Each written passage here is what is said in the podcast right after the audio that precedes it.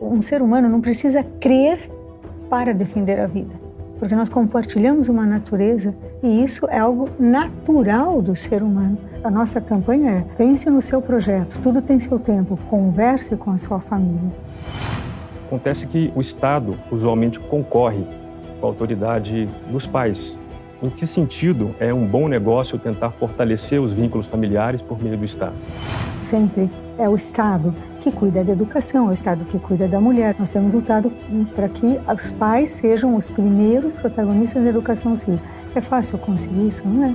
Porque é o Estado que educa.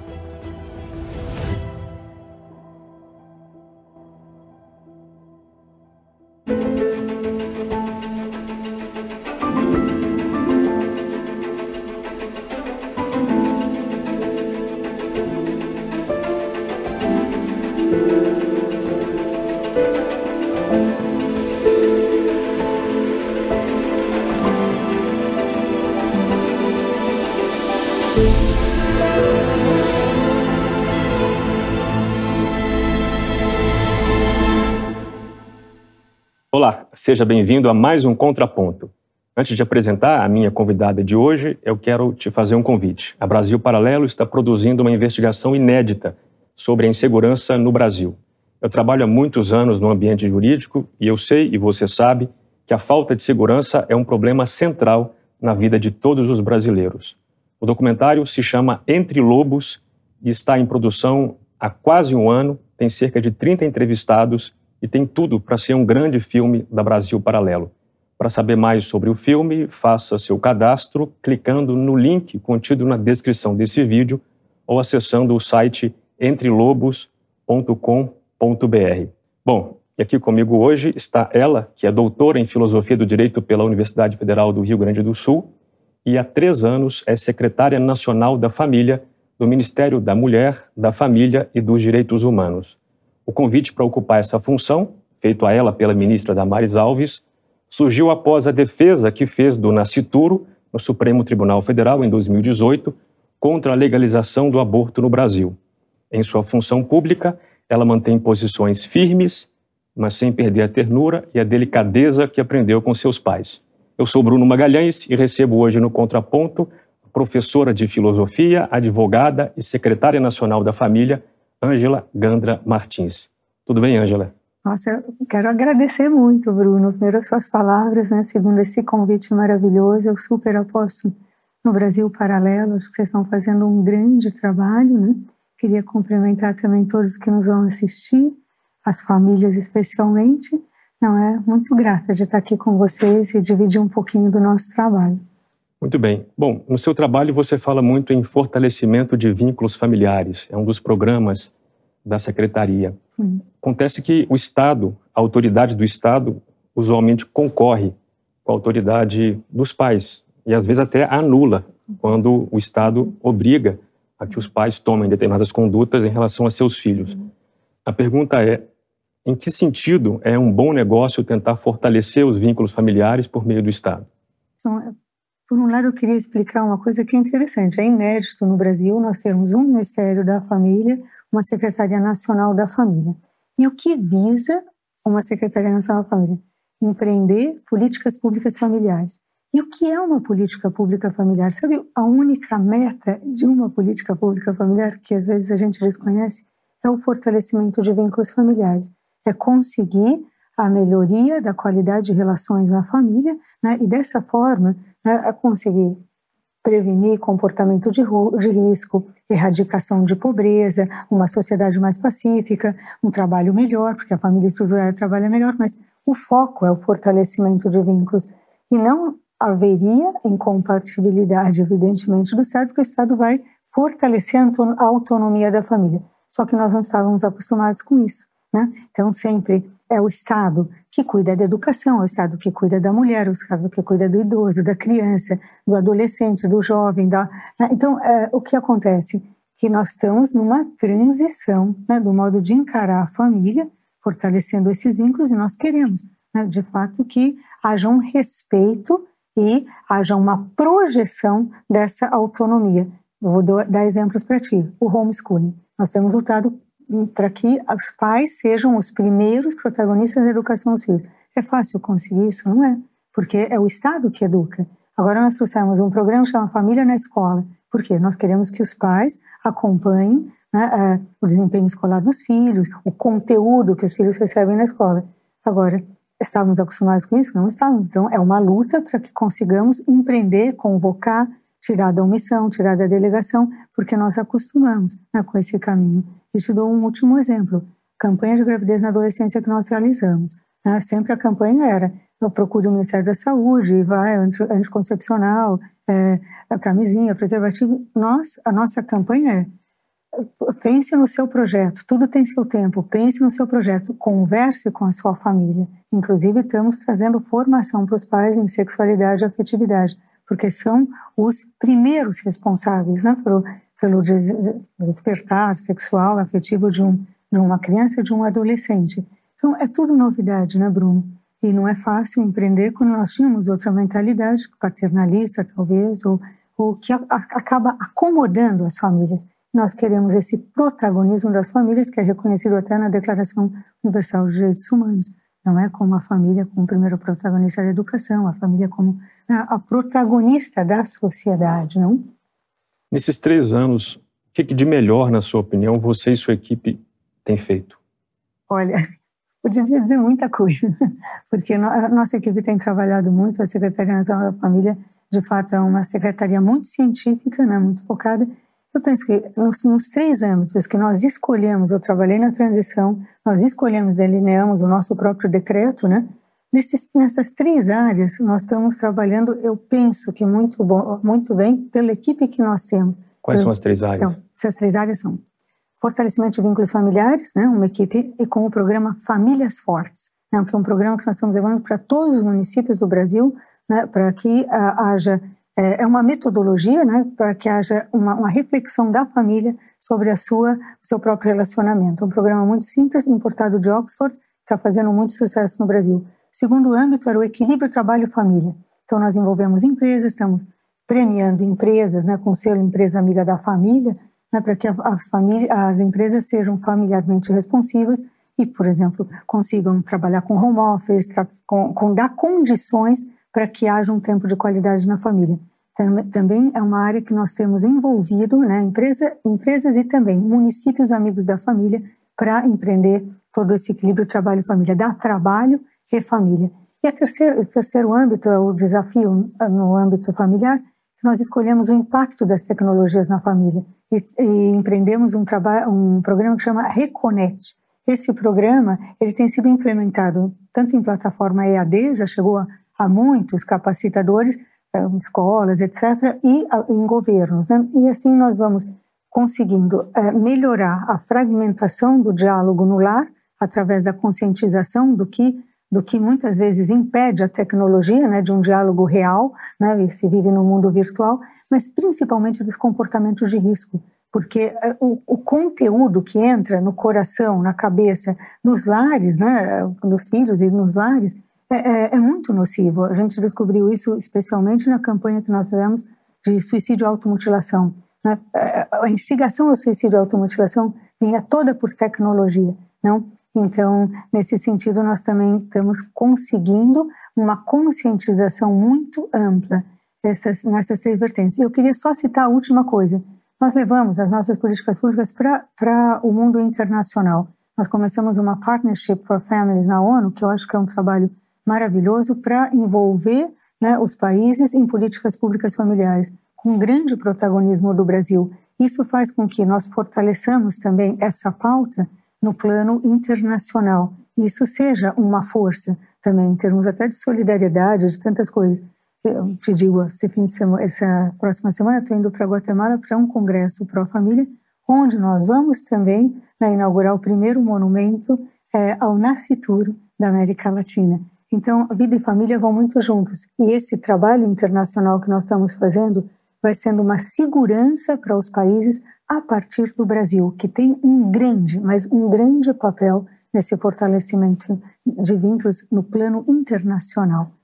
Bom, vamos falar mais sobre esses programas e campanhas ao longo da entrevista, mas na linha dessa pergunta que eu fiz, o que, que você talvez não vá conseguir fazer, embora queira fazer, mesmo que fique nessa função até 2026?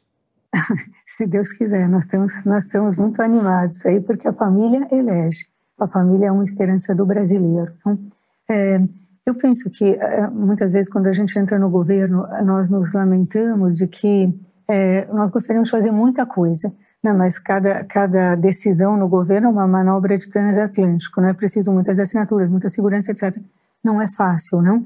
Mas uh, eu tenho um empenho especial com uma meta agora, que é o homeschooling. Eu gostaria muito de dar essa segurança jurídica para a, as famílias brasileiras. Eu tenho sofrido muito com a perseguição, né, porque eu penso, não, não como um sistema educativo, mas como uma liberdade né, e como um direito humano dos pais efetivamente serem os primeiros protagonistas na educação. Então, eu, eu tenho preocupação que nós possamos não conseguir mas a ministra Damares está lutando muito nesse começo agora de termo né, do, do, Congresso para que nós, de verdade, consigamos aprovar isso.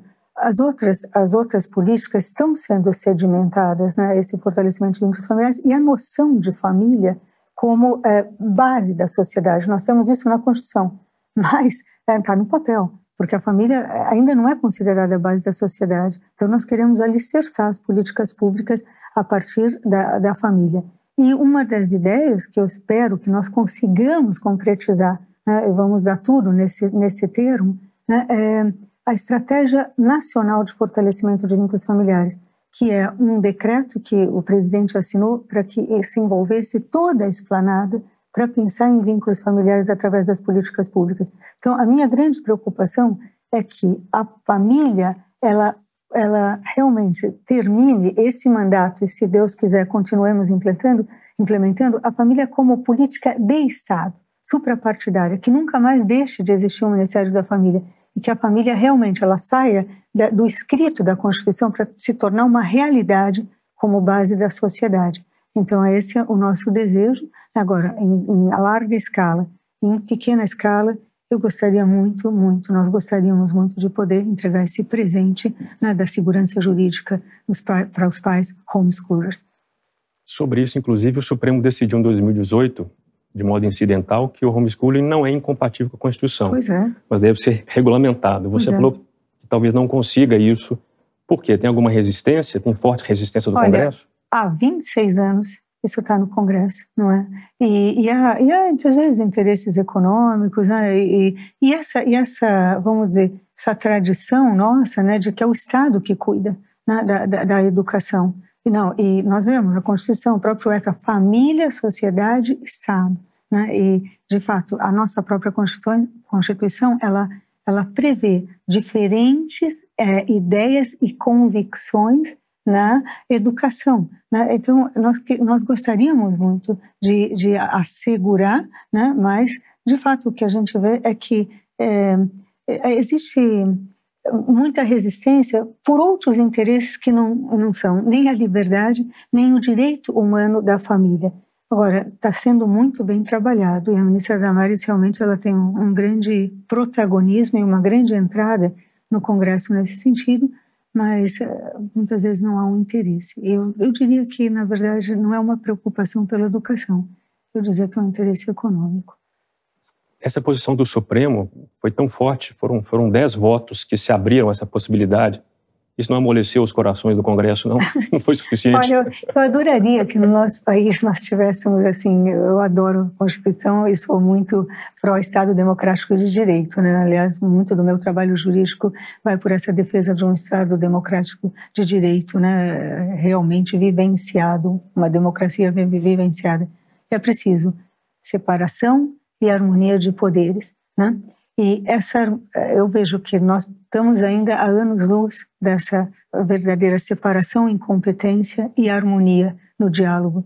Eu entendo que isso é por muitas vezes autointeresse, né? há altos interesses, há interesses de grupo que não permitem um diálogo, é, vamos dizer, eficaz, eficiente né? e saudável para a nação. Né? Então, eu penso que é, é, é, muito deficitário ainda esse diálogo para que é, eu possa chegar num congresso e falar: olha, está reconstruído constitucionalmente, né? porque não é esse o nosso nível de diálogo ainda, se Deus quiser. Mas eu penso que seria maravilhoso se a gente pudesse é, ter um Supremo como guardião de uma Constituição, né, um Congresso é, é, super voltado para suas competências e as luzes de todos os poderes iluminando as decisões para o bem comum e para o florescimento pessoal de cada cidadão, o que ainda está de, de verdade assim um pouco longe né, da nossa realidade. Mas vamos chegar lá.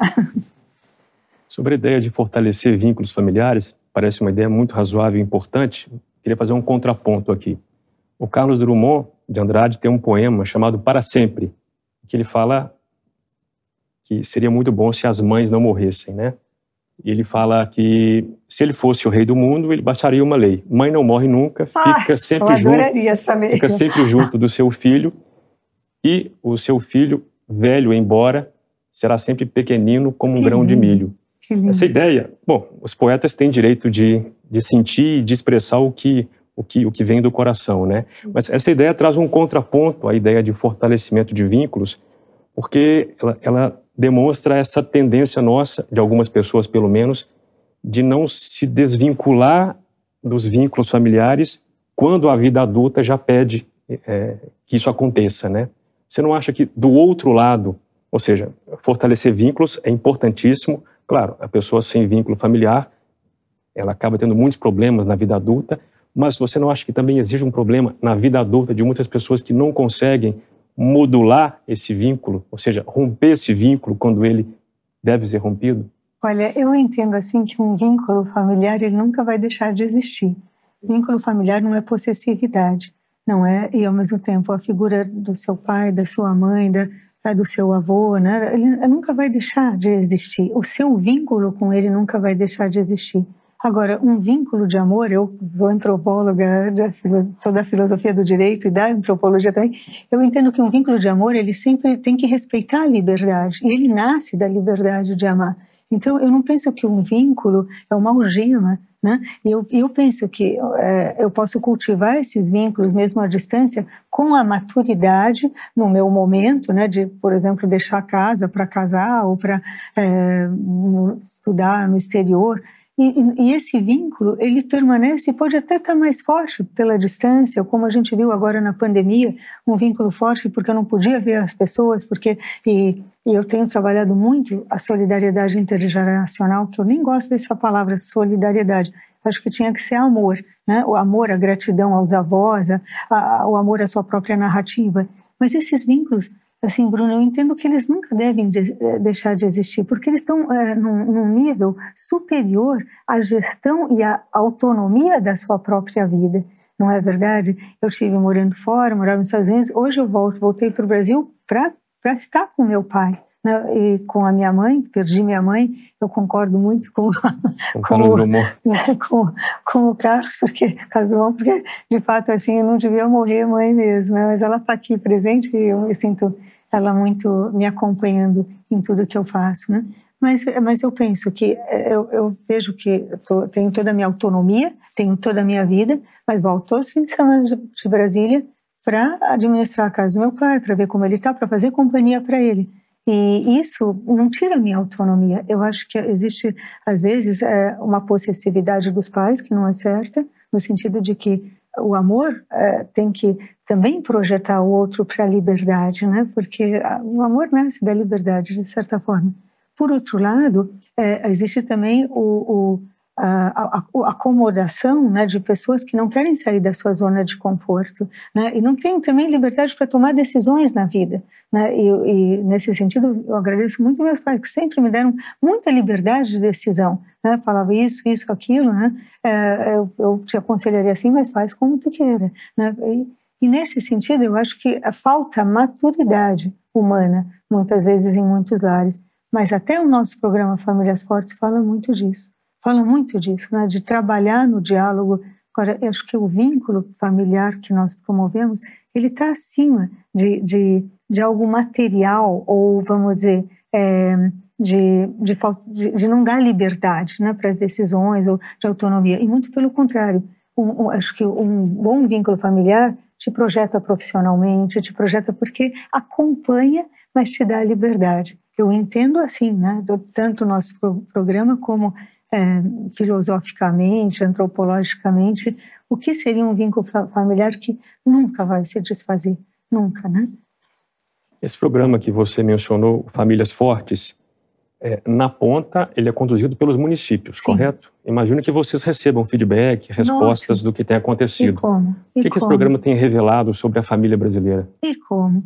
Nossa, é, bom, na ponta pode ser os municípios, mas também esse programa pode ser nas universidades, pode ser em igrejas, pode ser esse programa ele pode se acoplar a qualquer situação, mas principalmente nós queremos levar para os municípios, né? Está chegando a muitos.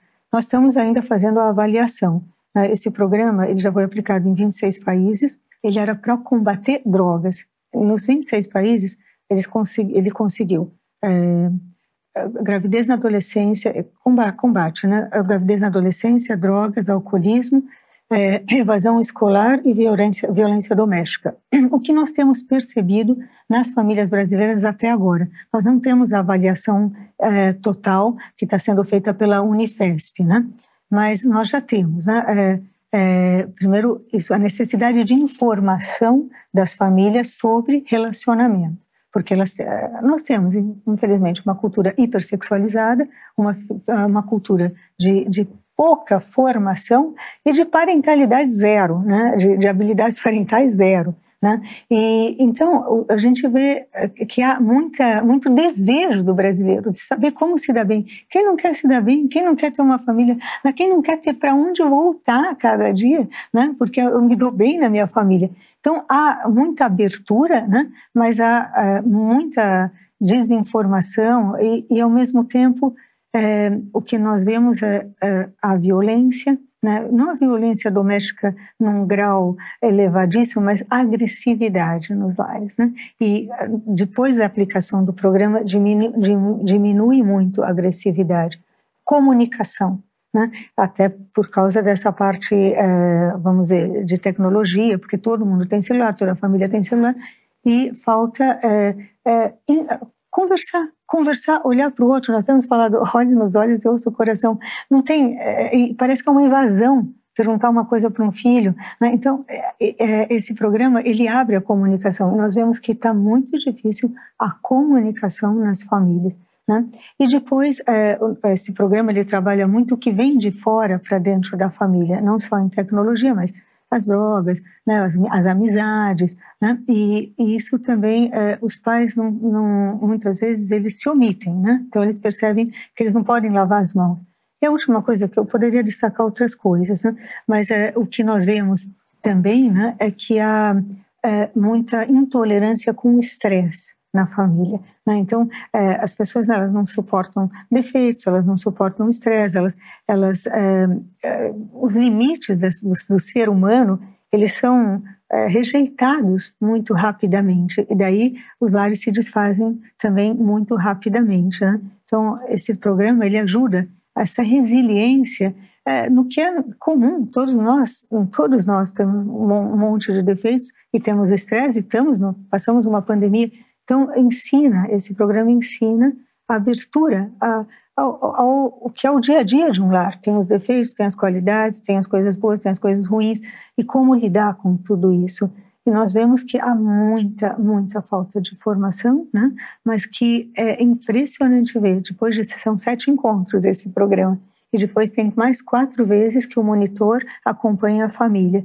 É impressionante ver como é, a, fa a, família é boa notícia, o, o, relacionamento é boa notícia, como as pessoas se abrem. E não te digo, ah, famílias, que tipo de família vocês pegam? Essas famílias mais é, elevadas, né? Mas, ou, olha, a gente vai, eu vou para o Marajó com esse programa, eu vou para uh, para cada lugar, aldeia indígena, nós estamos levando, tive agora em Paranhos, né?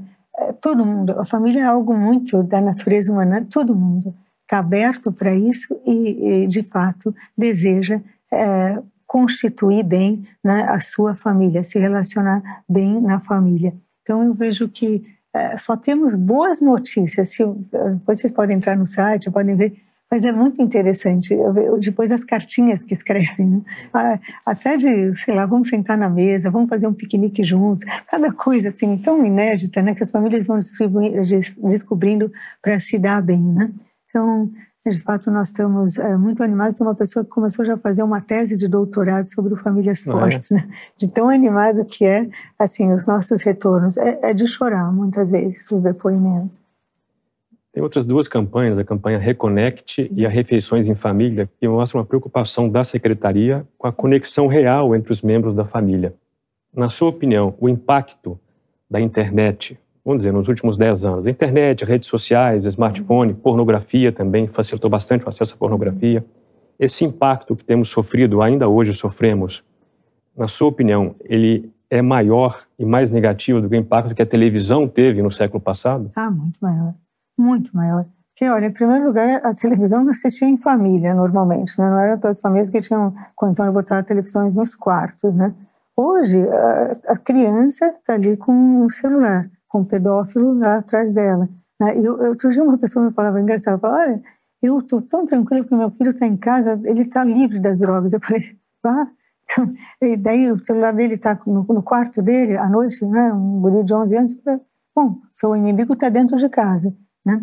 É, é, que os pais também não percebem o grau né, de, de, vamos dizer, de, de, de, gravidade que há no conteúdo hoje né, da, da, da, das tecnologias. Então, o celular, é, todo mundo tem, né? Os pais também, ah, o coleguinha tem, então vou dar também, e as crianças estão ali. E tem, né? De fato, nós temos muita. Até trabalho infantil, Bruno. Até trabalho infantil em jogos eletrônicos a gente encontra.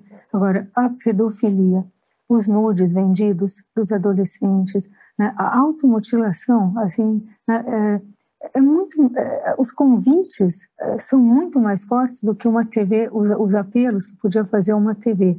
Né? E ainda que tinha a classificação ali, né? ainda que tinha, se podia tomar uma medida. Então, é, era, é muito preciso essa campanha do Reconecte e cada pai que assiste, e cada sessão que nós temos, e cada ciclo que a gente compra em municípios, estados, etc., os pais ficam assim, ó, ah, eu não sabia, ah, eu não sabia. E, e ao mesmo tempo, coisa engraçada que eu queria falar, e falo também para as famílias, né? Às vezes a gente pensa, quem que está dito, né? São as crianças, né? São os, os, os mais velhos? Não essa geração do meio que ficou tomada pela tecnologia. Então, às vezes, uma criança pergunta uma coisa, o pai está ali, ele responde assim. Né? Também, né? É. Também os pais estão. Não, eles são os mais aditos quando a gente faz a pesquisa, né? E, e não, não são capazes de largar um WhatsApp para ouvir um filho. E, nesse sentido, os comportamentos de risco poderiam ser muito mais né? acompanhados as drogas, a depressão, o suicídio, é, porque é, se, se, os pais se voltassem né, para os filhos e tivessem essa, esse mundo real mais presente. Então, eu acho que, é, é, de fato, é, é, muito mais perigoso. E isso nós estamos falando de uma tecnologia normal. Gente, nós temos acesso, infelizmente, à Deep Web. Se vocês vissem a Deep Web, assim, e o que se propõe, né, é, de fato, é anti-humano. É anti-humano. E esse, e esse perigo está na mão né, de crianças que estão sendo formadas e, e, e os pais precisam se conscientizar. Agora, eles têm que sair da sua própria adição. E nós, graças a Deus, estamos conseguindo isso até através das refeições em família. As refeições em família estão dando muito certo. Né? Tem famílias que começaram a comer três vezes por semana juntos, três vezes por semana. Né? Tem outros que conseguiram, começaram a botar mesa. Né? E nós estamos tendo um retorno interessante também, né? porque ali na, tem que eu, eu morei nos Estados Unidos lá tinha campanhas que eram be nice leave your device né então é, tinha uma cestinha né na junto da mesa quando chegava na mesa tinha que deixar o celular lá não podia pegar o celular né e, e aquilo fazia com que os pais soubessem o que tinha acontecido no dia teve muitas famílias que tiraram filhos de droga por essas campanhas do be nice leave your device né? Então, é isso que nós estamos conseguindo aqui no Brasil. O brasileiro é mais dado a uma a refeição em família, né? mas, de fato, é, não estava sendo muito promovida. E, é muito bonito o retorno que a gente está tendo também. É, é, é, é, muito feliz para as famílias né? e, e para os pais também se voltarem, terem um tempo de qualidade com os seus filhos. Né? Você fez menção à, à Deep Web, tem gente que não conhece essa expressão, isso é, é uma parte da internet não uma acessível. Uma parte da internet que não é. é pelas é, buscas, é isso? É que não, que não é a, aberta, mas que é, é possível entrar. Nós temos que entrar por denúncias, né? E, e, ali tem até venda de pedofilia de bebês, né, e vídeos, e é, é uma coisa muito triste mesmo, assim, anti-humana, de até com, bom, assim, com bebês que eu, eu penso assim, isso já chegou a, a de fato, a uma atrocidade, né? Então, e, e, essa instigação, as, as, crianças hoje, elas são quase que hackers, pequenininhos, né? Porque se aprende muito, eles nasceram com essa, com essa uh, tecnologia na mão, então eles são muito mais rápidos e é muito mais fácil acessar. Né? E, e, infelizmente, a venda de nudes de crianças, elas mesmas tiram as fotografias, elas mesmas vendem, né? E elas mesmas e depois uh, já está o filho lá sendo vendido e elas não, não têm a, a malícia, né? Desculpa trazer esses dados, né? E, e os pais estão não imaginam isso que nós temos visto com a Reconnect. Eles não imaginam que possa existir uma deep web, que possa existir, bom, até ensinar a abortar, né? Hoje até mais abertamente ou outras maneiras, né? De abortar, etc. Tudo, tudo tu encontra, tudo, né? E eu falar também, amigos que nós perdemos com suicídio, ali está filhos né, de amigos. Né? É, eu tive um amigo, eu já contei em outros programas, um amigo que eu, eu fiz a campanha Colha a Vida em nome dele, até professor, colega nosso, que estava tava no, dando aula, e uma pessoa do Canadá ligou e falou: Olha, teu filho está se suicidando, nós estamos assistindo. Ele era filho único, né? Se dando no banheiro eh, com gás e eu fiquei com pena do senhor, né? E avisou. Daí ele correu e ele estava morto, o menino, né? E todo mundo assistindo como um ato de coragem. E essa moça do Canadá teve pena do pai, uma adolescente, né? E, e os pais não imaginam isso, né? Hoje em Brasília aconteceu a mesma coisa. Uma pessoa que se enforcou pela geladeira, né? Todos os passos pela internet, né? Acompanhada e, então, é, é, isso eu falo coisa pouca, Bruno, que eu tenho vergonha de falar outras coisas. Né? Às vezes eu falo, mas eu não quero ver, eu não quero ver, eu não consigo dormir depois. Né? Então, é, é uma conscientização que não é uma brincadeirinha. Né? Agora, a gente começa com essas refeições em família, se a gente começa a, a prestigiar mais as relações humanas de verdade, o mundo real é tão rico, meu Deus, por que, que a gente se meteu dentro de um celular na ditadura do WhatsApp, na ditadura do. que tira até a, a sanidade mental. Nós estamos tratando esse problema como um problema de saúde mental também, não é? Agora, é preciso conscientizar porque é mais fácil a gente viver no mundo virtual, é mais fácil a gente ficar lá distraído. Né? Eu vejo entro no avião, já a mãe já dá o iPad para o filho, né? já, ela já está ali, né? ninguém conversa. Deixa o menino quieto. Né? Ah, deixa o menino quieto, mas que mundo, que, que, que, que eu estou fazendo né? para o futuro dessa criança? E mesmo assim, a relação humana, eu penso, desde que estou na secretaria, sempre, porque eu tive uma família que de fato é um tesouro, né? mas eu penso assim, que, que nós estamos perdendo nesse mundo né, de, de, relações humanas, porque a gente vive num mundo fictício e agora metaverso, sei lá o que. Entende? A gente vai. É, é isso que nós queremos trazer e a felicidade humana de viver nesse mundo real. Agora é preciso é, despertar, o mesmo jeito que eu acho que o Brasil Paralelo desperta, e eu acho isso demais. Né? Um, um, um, milhares de pessoas que estão aí falando, ah, acho que o mal vai ganhar do bem, assim, não sei, né? Tem tanta coisa boa, tem tanta gente boa que precisa ser despertada. Eu acho que as nossas campanhas despertam para esse mundo maravilhoso, real. E a gente teve até um dia de detox digital, né? Que daí foi o dia do detox. Foi ninguém podia pegar o celular o dia inteiro, assim. E as famílias foram fazer piquenique, não sei o quê. A gente tem que descobrir. E não acho que é ruim a tecnologia, tá? não acho. Eu acho que é é, tem que ter um uso moderado, inteligente, racional e relacional. E é isso que nós queremos, né? Mas é preciso que conheça e também a Deep Web, não, não aconselho a entrar, mas que saiba os perigos que podem entrar na dentro de um lar. Bom, a pandemia nos trouxe muitas perdas. Uhum. Você, inclusive, sofreu uma perda terrível. Né? Para além das perdas, houve muito impacto nas famílias pela quarentena. As famílias foram, digamos, aspas, uhum. obrigadas uhum. a conviver 24 horas praticamente dentro de casa durante um bom período de tempo. Uhum. É claro que há pontos negativos e positivos uhum. disso, né? Para você, o saldo foi mais positivo dessa convivência forçada, em Olha, geral, né? É, eu penso que é, muitas, é, o ser humano gosta de dar notícia do negativo e falar do negativo. Mas acho que em todas as audiências que eu fui, eu sempre trouxe os, as, as, coisas positivas, né? Porque, é, de fato, eu acho que a pandemia, ela primeiro colocou a família junto, né? É, não acho que é positiva a pandemia, eu perdi minha mãe na pandemia. Aí nem nem estou louvando de jeito nenhum, mas eu, eu tentei ver e pude ver pelo que me chegou, né? Então, por um lado, é, nós vemos que as famílias, muitas famílias se redescobriram. Nós recebemos cartas assim: olha, eu não sabia que a minha, esposa era tão legal, né? Eu não sabia, nossa, eu nunca tinha celebrado um, um, um aniversário com meu filho, né? Assim, então, nós, nossa, eu nunca tinha assistido um, um filme com meu filho. Olha, onde a gente estava, né? Então, houve famílias que, que, não, que realmente se descobriram e que viram a importância do fortalecimento de vínculos para a resiliência, né? resiliência na hora da morte, resiliência na hora da, do revés econômico, etc. e tal. Por outro lado, né, é, eu acho que foi muito interessante para essa vertente nossa do equilíbrio trabalho-família a corresponsabilidade no lar. Né? Ontem mesmo eu ouvi um marido que falava: pai, eu não sabia que era tão difícil. Antes da pandemia, eu não sabia que era tão difícil. Você, minha esposa, coitada, olha aquela.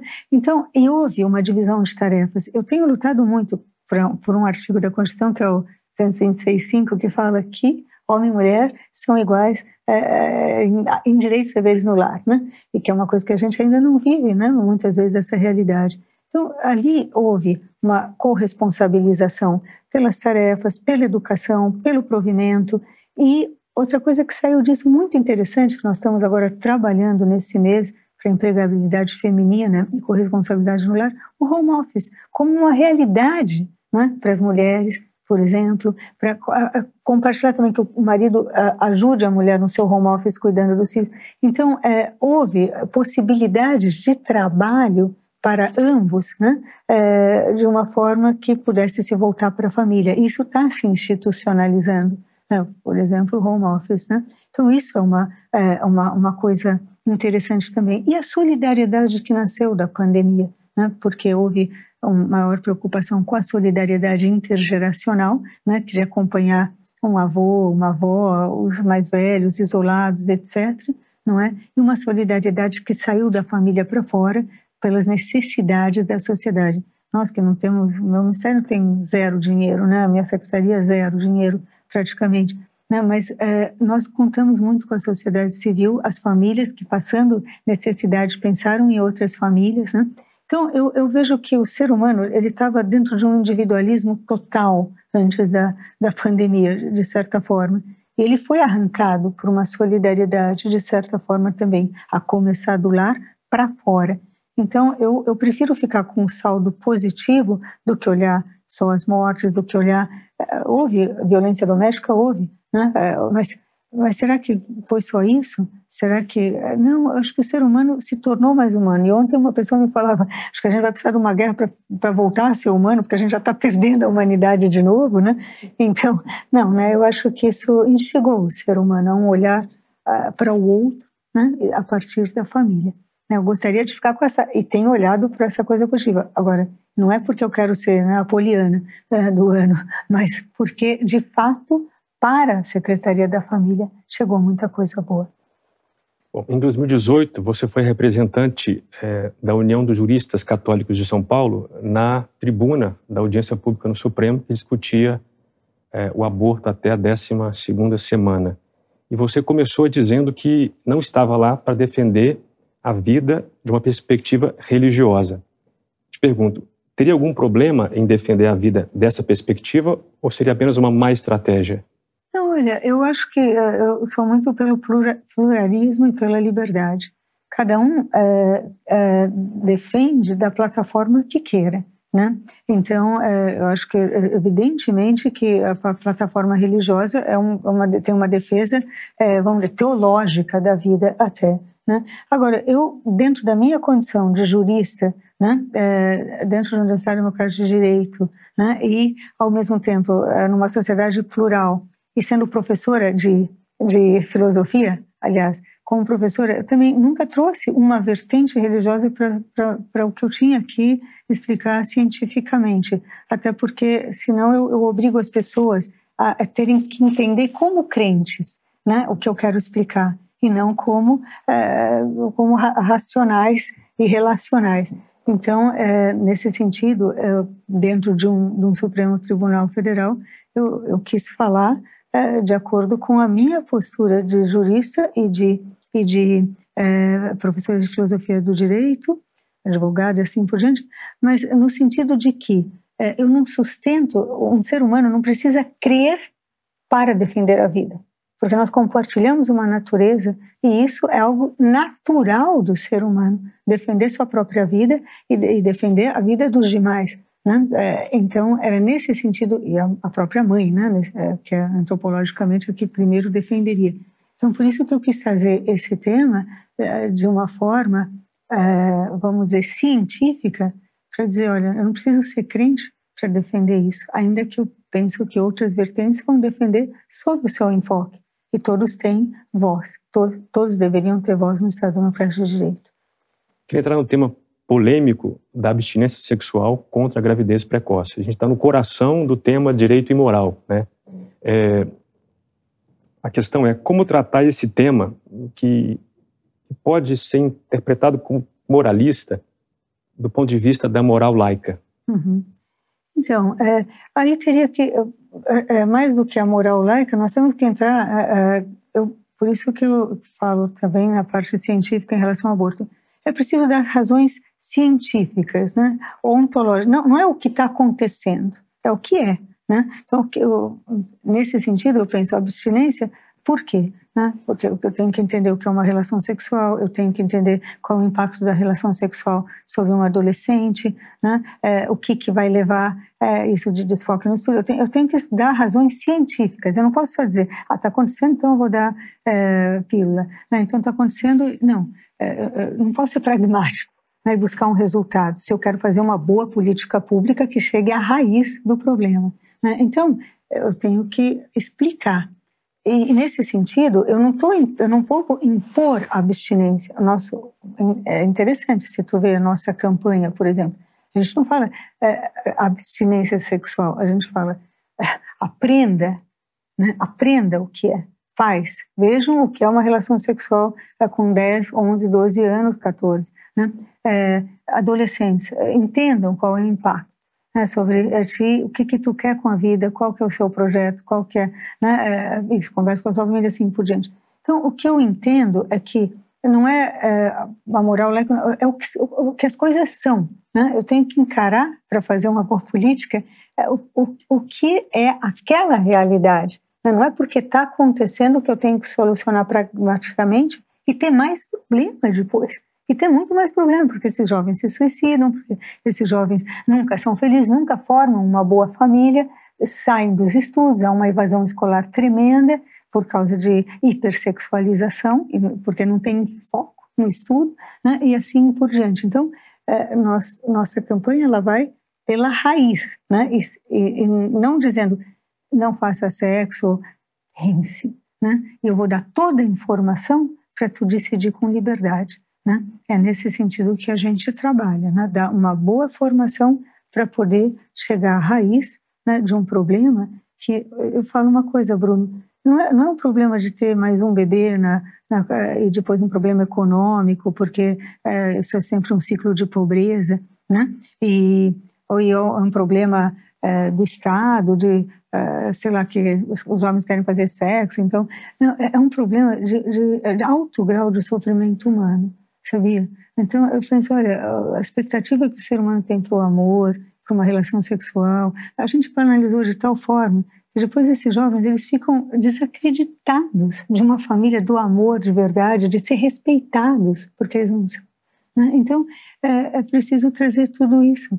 Né? E, às vezes as pessoas falam, nossa, mas como que é sonhadora, né? Porque isso aí não vai demorar muito, né? Então enquanto esse pessoal está engravidando, a gente tem que dar pílula. Eu falo, não, é, façam o que queiram para prevenir os seus problemas, mas nós não podemos de deixar de enfrentar isso desde a raiz, porque há muito sofrimento uh, humano atrás disso. Eu vou dar um exemplo triste até, né? É, quando eu comecei, eu já falei isso em outro programa também, mas logo que eu comecei a secretaria, veio um deputado lá com, uma, é, com um laboratório e falou assim, olha, nós temos solução para os pais aqui, né? nós temos um adesivo que a gente põe na guria de 14 até 17, ela não engravida, né? Então, é, tá tudo bem.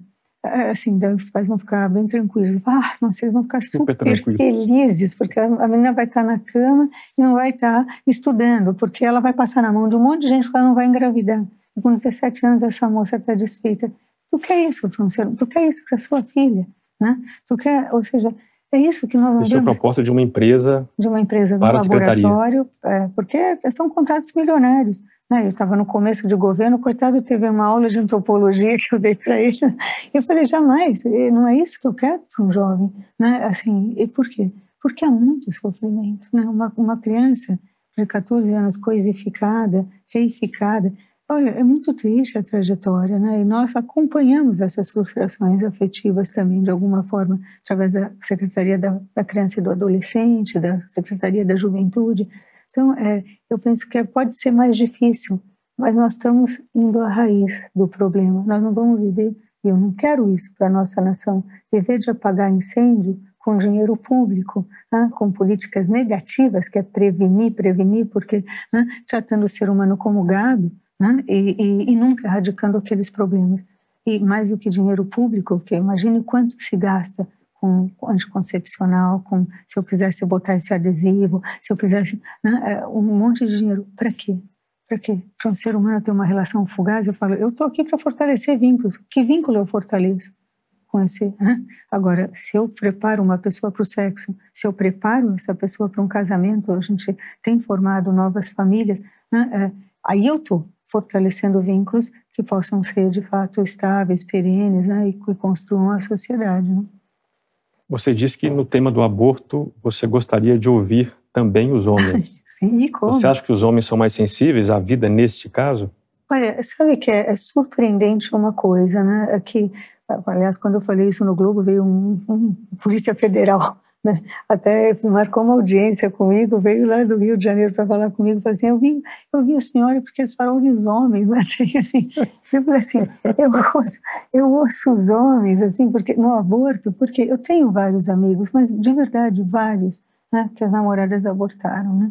E eles sofreram muito, eu não fui consultado, o filho era meu, né? Meu filho está na lata do lixo. Teve um que mudou a vida dele completamente. Teve um que quase enlouqueceu. Ele, tinha 50 anos, já ele falava: Eu não posso lembrar que o meu filho foi para o lixo, entende? E, e, às vezes a gente fala, não, os homens que querem um aborto, muitas vezes eh, não é bem assim, né? E, e é preciso, por isso que eu, falo, eu acabei de fazer né, um vídeo lá para a Colômbia por causa da, dessa, né, dessa gravidez que pode ser interrompida até os seis meses, um bebê prematuro, né? A gente... É o próximo tópico que seria é, esse. Ah, eu falo, falo. Mas então, eu acabei de fazer um vídeo e eu falei assim, olha, é, isso, isso fala que é um direito ao corpo da mulher. Eu falo assim, mas ela não concebeu sozinha.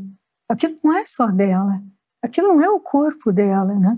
Então, por isso eu acho muito importante. E, de verdade, quando tu conscientiza um homem sobre a paternidade dele, né, é interessante ver também como, como há um desejo né, de, de ah, poxa, meu filho também, né? Agora, do jeito que a gente trabalha as relações humanas, evidentemente, né, a cultura do descarte mesmo.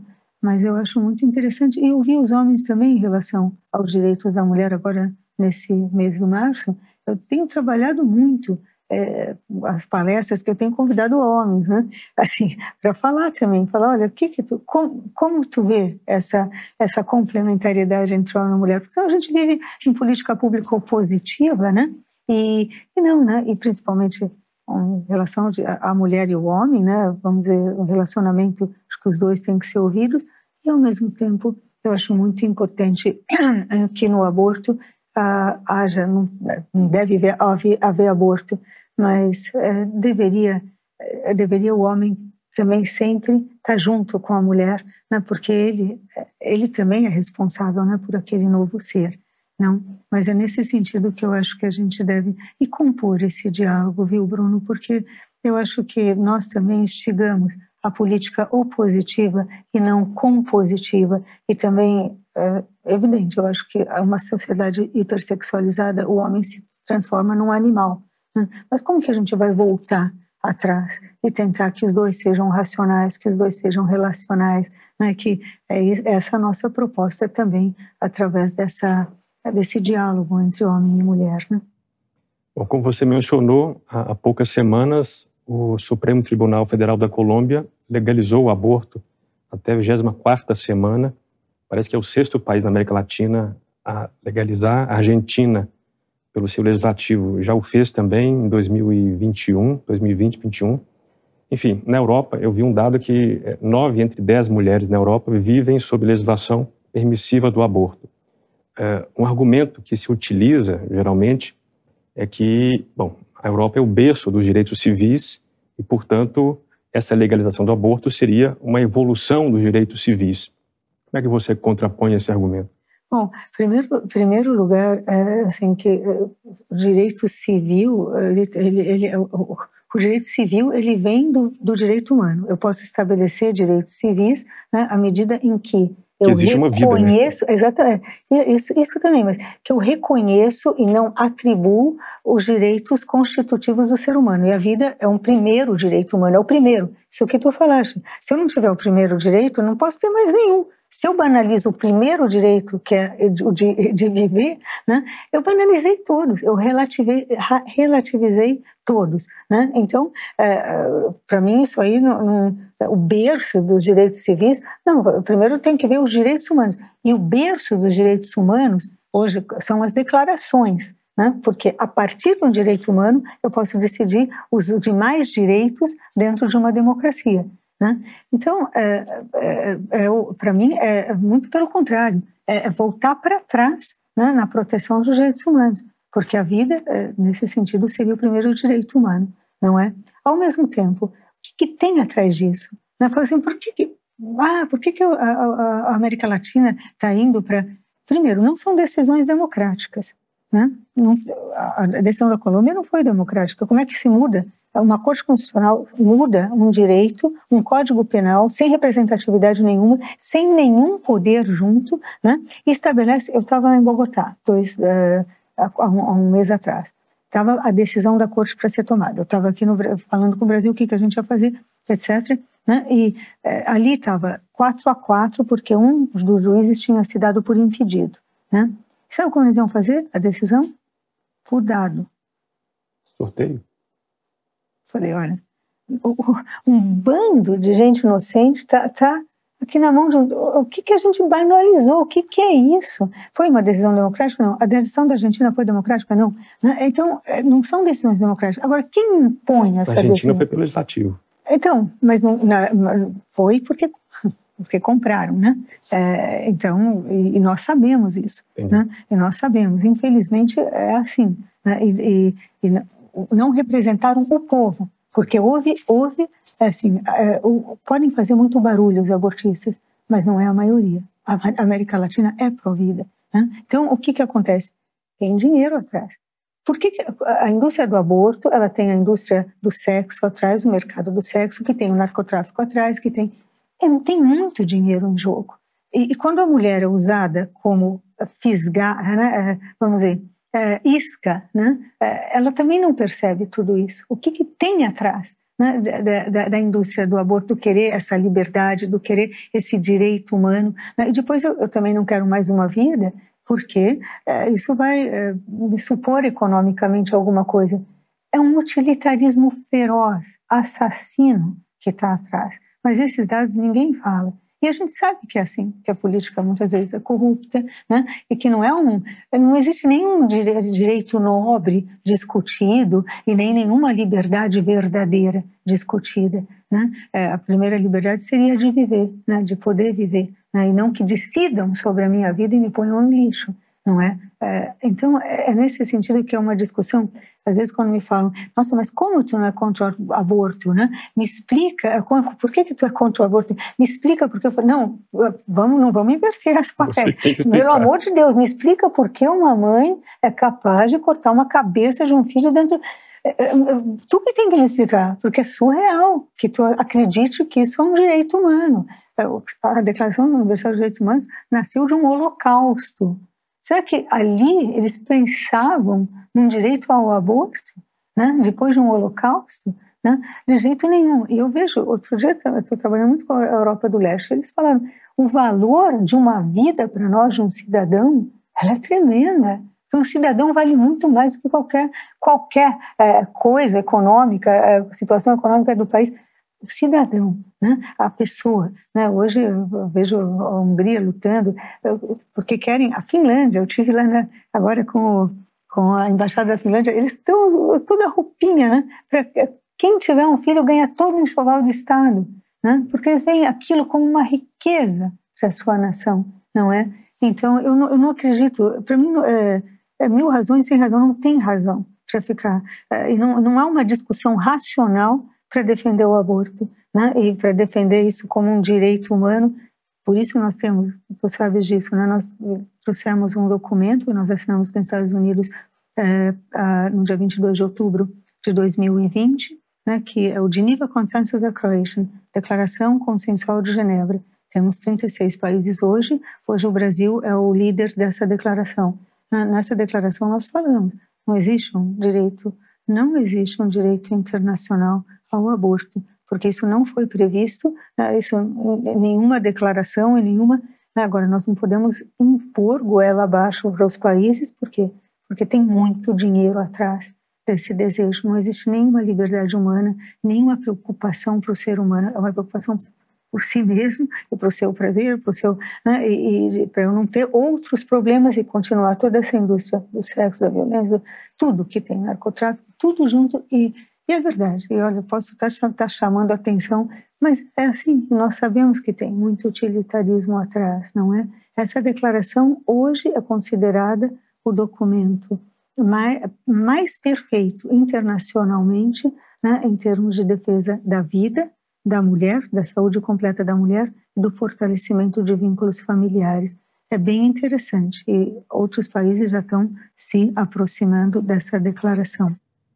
Bom, eu queria um pouquinho mais a fundo nesse tema do aborto. O, em 2020, o governo federal cedeu a pressões e modificou aquela portaria que regulamentava o aborto em caso de estupro. Ponto mais polêmico foi que a portaria anterior, revogada, ela, ela permitia que se oferecesse à, mãe gestante é, ver o, o, filho no ultrassom. Houve gritaria, a militância brigou, pressionou, o governo voltou atrás. Ou seja, a militância quer impedir que a mãe possa ver o filho no ultrassom. Indo um pouquinho mais além, a gente já vê imagens hoje em dia pela internet de mulheres em praça pública comemorando essas decisões de supremos e legislativos uhum. que permitem o aborto. Uma comemoração, assim, alegre, né? Você respondeu a pergunta que eu ia fazer, ou seja, não há debate racional com essas pessoas. Como acessar, então, essas pessoas a não ser pela razão? Olha, é, é, primeiro, essas pessoas, é engraçado, né? Quando, ah, essas pessoas em pública, que estão, e quantas são? Olha, é, muitas vezes elas se apresentam muito pouco, um pouco muito né? pouco, mas a mídia faz muito alarde. Eu, eu tive na Polônia, me chamaram, até fui super criticada, porque falaram, ah, como ela viajou para a pandemia, tinha, ia ter o aborto do deficiente lá. Né? Eu tenho uma sobrinha Down, eu sei quanto valem essas vidas para nós mesmos, né? quanto vale, como tira o melhor de nós também, nesse sentido. Ok, eu viajei, fui para lá. Daí falava, nossa, imagina o que é tão... Daí parecia as coisas nas ruas. Quando eu vi Olha, te juro, aquilo é um alarde, eh, não era tanto. Né? É, agora, se faz muito barulho, porque você tem muito dinheiro também para fazer barulho. Né? Então, eh, de fato, eh, não é, não é tão, vamos dizer, não é tanta gente que quer isso. Agora, é preciso conversar, né? é preciso, eu, muitas vezes, não é, é, vamos dizer, totalitariamente que tu vai atingir um objetivo, mas conversando um a um, conversando com as pessoas, explicando e às vezes perguntando é, algo empírico até. Tu é feliz depois do aborto? Né? Tu é, quantas vezes eu vi uma pessoa é, sou, ah, começa a chorar porque aquilo está dentro dela. Na verdade, eu lembro uma repórter que estava conversando comigo veio com tudo. Eu fiz uma entrevista sobre o aborto. Eu comecei a falar, ela começou a chorar.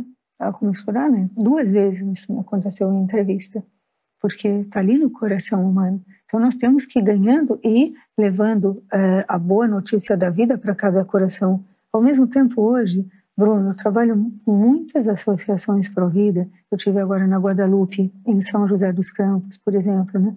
eles têm formaram uma casa agora para receber a gestante, é, com, diz, não é gravidez indesejada, inesperada, né? porque no fundo, no fundo, ah, todo mundo quer o seu filho de alguma forma ou de outra quando vê, quando, né? E aquilo, elas têm um lugar, elas têm um lugar para ter o bebê, elas têm um lugar para cuidar do bebê durante dois anos, enxoval, etc com recursos de muitas pessoas. Aqui o serve em São Paulo. Maravilhoso o trabalho. Quantas, quantas crianças né, eles tiraram é, do, vamos dizer, é, de fato, trouxeram a vida e hoje que agradecem tanto. E eu, de verdade, eu tive muitos amigos que são frutos de estupro até, né? Em Harvard até. Então, e, e falavam, nossa, como eu agradeço meu pai, minha mãe biológica, que eu não conheço. Eu estou aqui em Harvard. Eu tô, né? Então, isso vai se vendo. Mas é preciso tratar um a um. Eu vejo dessa forma. Porque muitas vezes a gente não ajuda a gestante em crise, não é? E, e, ao mesmo tempo toda essa mídia, essa indústria vai dando dinheiro, vai dando né, outros, uh, sei lá, outras motivações, até dinheiro para estar tá lá gritando, etc., para mostrar que todo mundo quer aquilo, mas não é verdade. E no caso do Ministério da, da Saúde, houve um recuo, né, porque de fato é, não era o essencial, mas se segurou uh, o boletim, né? É, então isso que é o mais importante porque quando chegam e falam, nossa, tem tantos abortos no Brasil, eu falo, como é que você consegue essa estatística se é um crime? Então, então como é que tu está sabendo? Ou seja, se é um crime, a gente tem que perseguir como crime. E se é um estupro, eu tenho que saber onde está o estuprador para que ele não faça de novo. Então, é isso, nós estamos perseguindo por um caminho que nos via, fizesse viável a defesa da vida, que é o real. Eu, aliás, não gostaria que tivesse isso no Código Penal também, mas se é assim, então vamos, vamos tratá-lo como crime. É porque o modo que estava antes, bastava a gestante declarar, que foi estuprada e, e olha, final. Eu estava na universidade, na faculdade de Direito, quando a gente sabia que um monte de gente ia para lá e falava, fui estuprada, tem um arranhão aqui, né? E tá, então tá bom, já pode abortar. E os médicos ajudavam, né? Isso, então, é, então tá, então vamos atrás para que outras pessoas não sejam estupradas, já que tu foi, né? Então, se não quer ajudar outras mulheres, então me diz quem é e faz um BO, né? Porque eu não vou deixar o estuprador aí, né? É, é, bom, coerente, né? Pelo menos, se é um crime, não pode ser tratado dessa forma, não é? Então, é o que nós estamos, vimos por bem, né? A gente acompanhou essa decisão para que, que pudesse manter a portaria, né? No que é mais essencial da portaria. Uh, agora, seria muito interessante que uma mãe visse o coração de um filhinho batendo, porque há muitas pessoas que voltam atrás, né? Porque é, é, é de fato, o ser humano é humano, né? assim como fala Hannah Arendt, é simplesmente humano. A hora que tu vê um fruto teu ali, né, é mais, muito mais difícil. Agora, se tu fala que é uma coisa, né, aí fica difícil. Você é professora de filosofia. De filosofia, do, eu fiz filosofia e fiz direito, né? É, mas daí eu fiz minha, meu doutorado e mestrado em filosofia do direito. Mas o que é filosofia? O que é filosofia? A filosofia é a coisa mais linda é o estudo é o estudo mais profundo que pode fazer um ser humano. A filosofia ela deseja ser chegar a, ao mais profundo do ser. Ela estuda o ser, o que é o ser, né? O que é ser pessoa, o que é ser mulher, o que é ser homem, o que é ser, né? E vai ao mais profundo do ser, a sua causa, as suas é, as suas reações ao seu modo de ser. Por exemplo, se eu estudo o ser humano, eu vou pensar o que, o que é o ser humano, o que é a alma, o que é o corpo, o que é a liberdade, o que é a emoção, o que é... Então, a filosofia ela vai descer ao mais profundo né, do que é o ser. Por isso ela busca a verdade. O que, que é isso? Né? Então, ah, o que, que é? O cachorro é gato? Não, não é. É o cachorro. Então, deixa estudar o cachorro como ele é. E é isso que hoje, na época da pós-verdade, é, a verdade é subjetiva e é por isso que nós estamos tão confusos. Não, é o aborto, né? o que é o aborto? Ah, tirar uma. Mas o que é aquilo? Eu lembro numa decisão do Supremo Tribunal, no anencéfalo, não, na célula Strong, que um dos, dos magistrados, né, ele falou, os ministros falou, então, eu não sei se isso é vida ou não, mas está cheio de, de embriões aí, então, então vamos, vamos usar para pesquisa eu não posso, eu não posso tomar uma decisão que eu não sei se é vida ou não. Se é uma vida, ele tem uma dignidade. Né? Então é nesse sentido que nós temos que descer para tomar decisões né, a verdade. O que são as coisas? Eu não posso dizer essa pessoa está mais ou menos grávida, ou, é, né, ou essa pessoa é mais ou menos inocente. Eu não sei se ela é inocente, mas eu vou tomar a decisão é, de que ela é, ela é culpada, né? Então eu, eu tenho que buscar a verdade. E a filosofia é o que mais te orienta para estar aberto às coisas como elas são.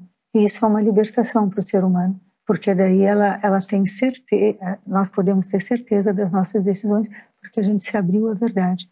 Por isso que a filosofia, para mim, é, é uma luz para tudo. E acho que todo mundo tinha que estudar um pouco de filosofia.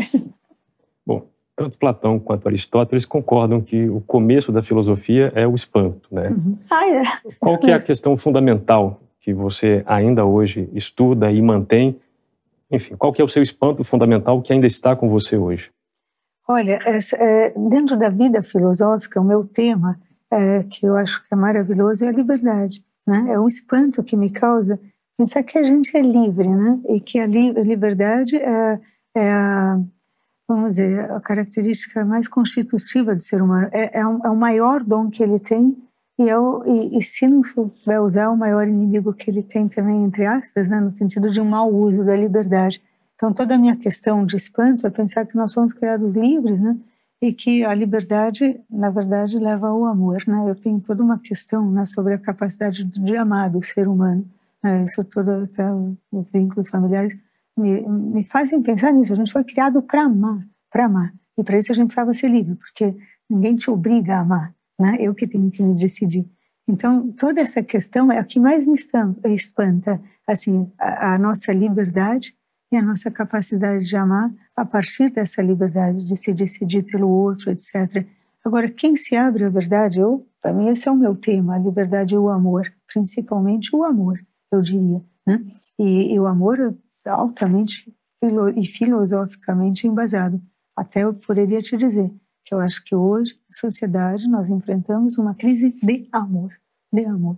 Né? Que sentido? De amor, porque a gente desaprendeu a amar porque a gente ficou autointeressado, porque a gente ficou egoísta, porque é, nós nos fechamos no nosso mundo. Pode ser pela tecnologia, pode ser pelo medo do outro, pelo medo de amar, pelo medo de não ser correspondido e assim por diante, né? E a gente também dissociou o sexo do amor, entende? Então a gente desaprendeu a amar. E acho que é preciso, né, através desse fortalecimento de vínculos, a gente eh, traz eh, essa questão do amor humano, não é o amor pai, filho, avó, seja lá o que for, esposa, esposa. Não, mas é, eu penso que cada pessoa que se abre um pouco à verdade, sai do seu, né, do seu mundinho, ela, ela vai se espantar com alguma coisa, né? Seja eu falo a natureza para mim, é uma música, um, né? e, e, eu acho que nesse sentido a filosofia, todo mundo tem um filosofinho, filosofinho ali dentro. Né? Agora é, a gente tem que ter uma abertura para né, olhar as coisas, para meditar sobre as coisas. Hoje o nosso tempo também ele não deixa refletir. A gente logo já está, né, acabou de ouvir uma coisa legal, depois já está lá no celular vendo o WhatsApp, já acabou, né? Então essa reflexão, se a gente se abre, tudo espanta.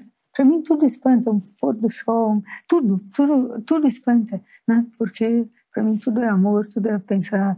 É, eu, sou, eu também tenho um amor a Deus muito grande, pensar em Deus, pensar né, o que eu posso fazer pelo outro, pelo bem comum. Então, é, é, é preciso essa abertura, né?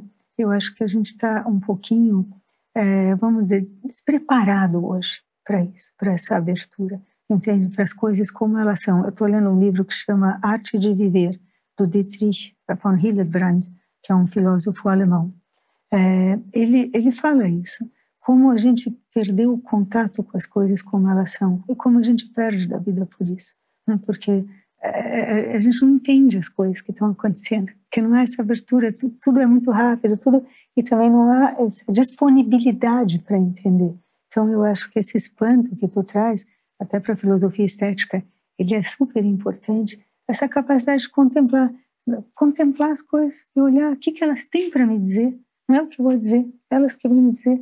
Né? E, e, e é maravilhoso tudo isso, né? mas precisa estar preparado, disponível, né? ter um tempo para isso, de reflexão e querer a verdade. E querer a verdade, porque muitas vezes as pessoas têm medo da verdade.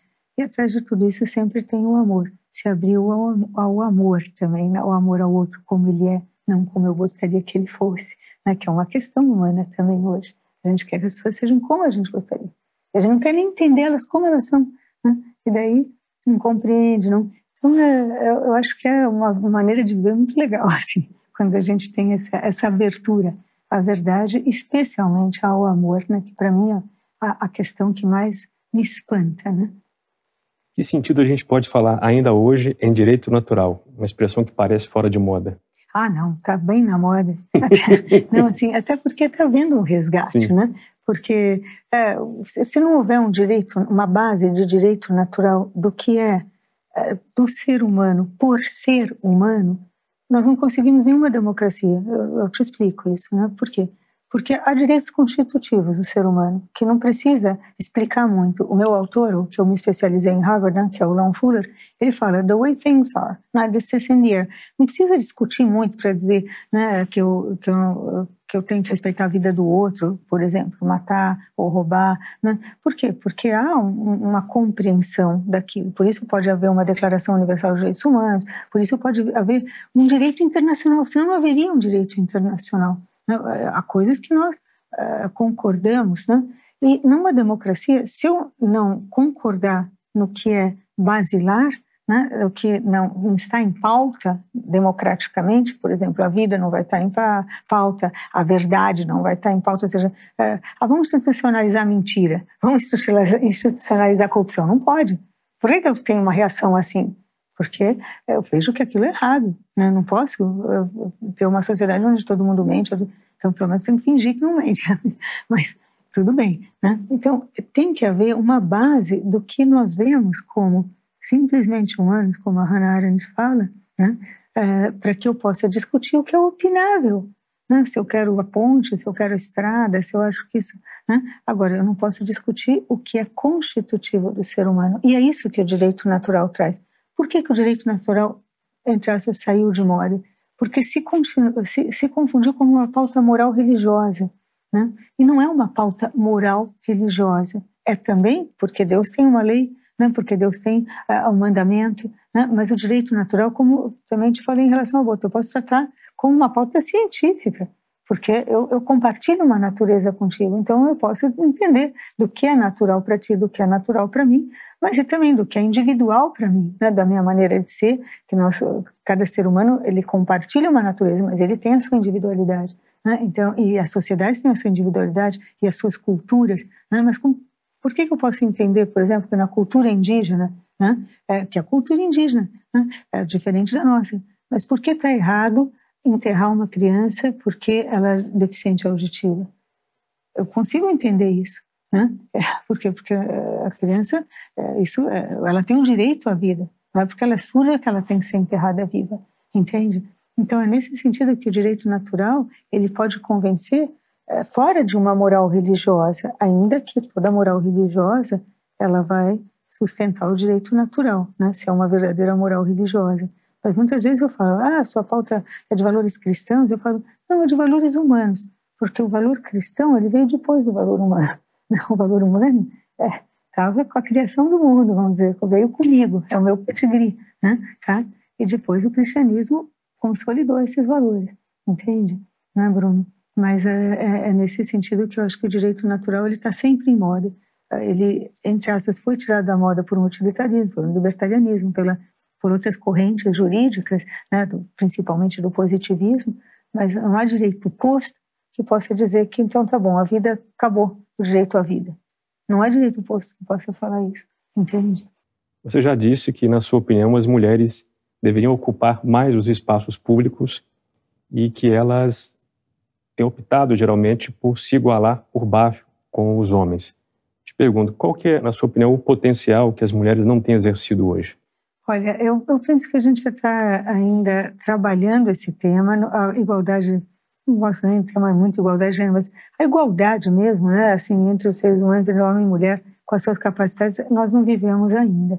Né? Então, nós temos galgado né, é, reconhecimento. Eu acho que, é, eu não penso que, ai, a mulher, ela tem que ser mais que o homem. Eu, eu acho que os dois têm que ter condições para dar tudo de si, né? Onde tiverem as mesmas condições, né? E eu, eu penso que, nesse sentido, as mulheres ainda não têm o seu espaço não têm o seu espaço na vida política, nós temos trabalhado muito isso, e eu vejo o benefício delas no Congresso Nacional, por exemplo. O que é a luz de uma mulher? O que é complementariedade entre as visões de homem e mulher? num Congresso Nacional. É maravilhoso, nós estamos perdendo essa riqueza muitas vezes. Mas eu penso que o grande é, o estigma da mulher é a maternidade. Né? E é uma pena, porque ela tem vocação para a maternidade também. E é uma grande realização da mulher.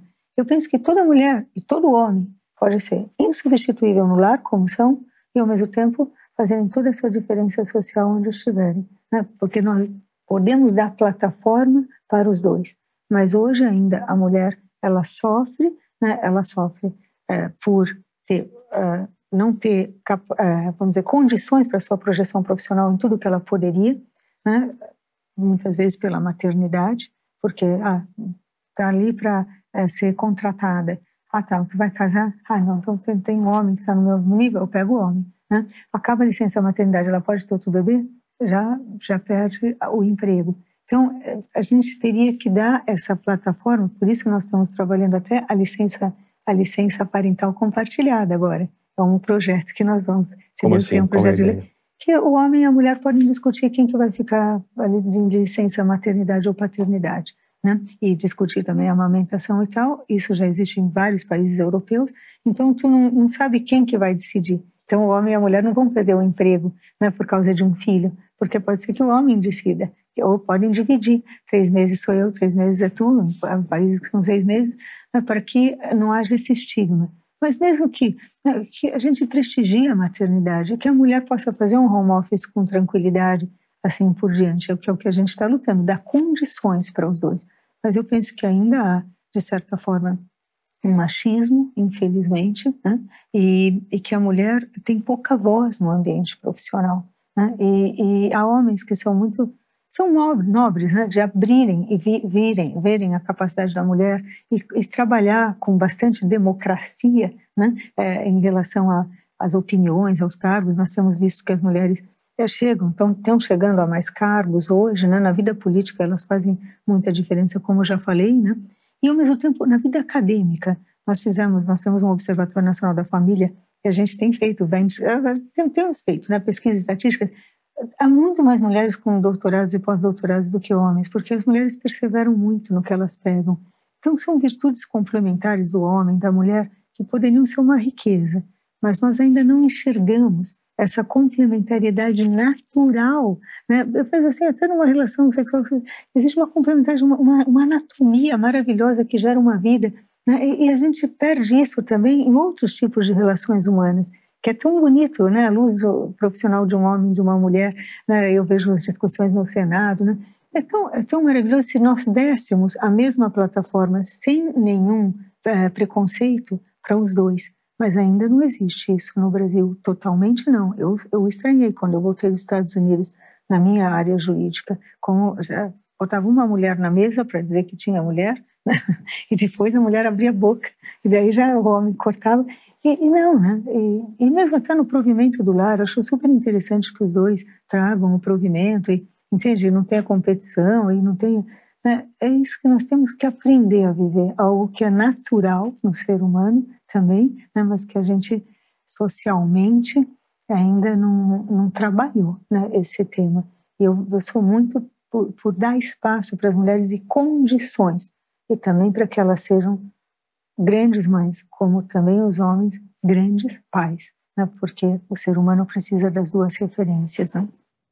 Bom, o tema dos gays, lésbicas, bissexuais e transexuais não é o tema da essência da sua secretaria, mas passa de raspão, pelo menos ali, quando se discute, por exemplo, a ideologia de gênero nas escolas, que pode impactar as famílias. Mas eu queria invocar não a secretária, mas a professora de filosofia. É, esses temas hoje têm sido muito debatidos na sociedade, ou pelo menos têm mais visibilidade hoje em dia.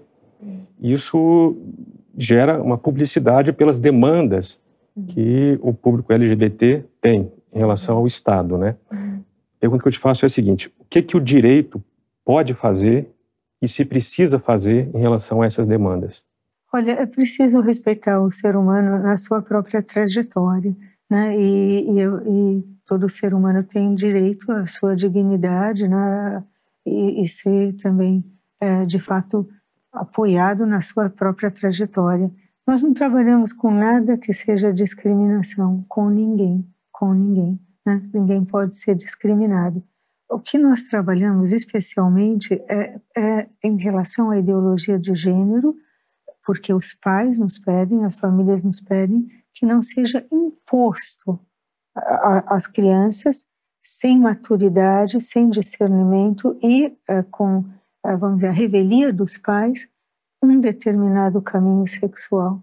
Né? Então, é nesse sentido que nós trabalhamos, que, é, que essa trajetória que uma pessoa possa ter, genética, ou seja o que for, ela não seja imposta e trabalhada é, sem, aliás, sem ainda um despertar sexual com uma criança de 4, 5 anos, isso tem sido feito, infelizmente, né?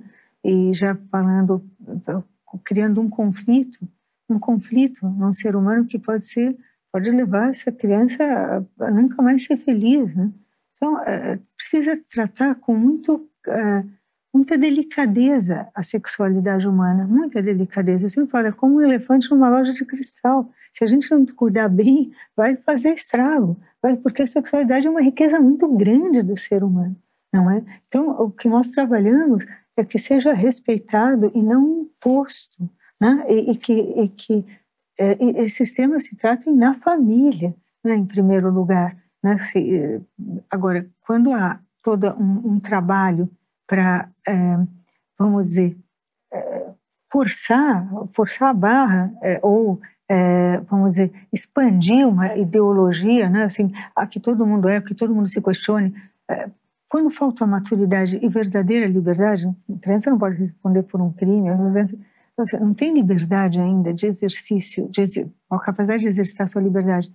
Nós podemos, de fato, criar um problema para aquele ser humano e, e muito mais se os pais não estão envolvidos, porque são os pais, dentro de uma razoabilidade, são os pais os maiores interessados no melhor interesse da criança. Nós temos que entender assim, se nós queremos, estamos lutando por ter famílias interessantes, assim, de verdade, famílias, né? Ok. Agora, tudo isso saiu da família, foi colocado na escola, é, é uma pauta muitas vezes imposta, não é? E que depois cria seríssimos problemas né, eh, no coração, na mente, na, na psicológico, tudo, né, das para as crianças e fisicamente, assim por diante. Então é isso que nós estamos trabalhando. É, por um lado, não discriminar ninguém, que todos tenham seus direitos.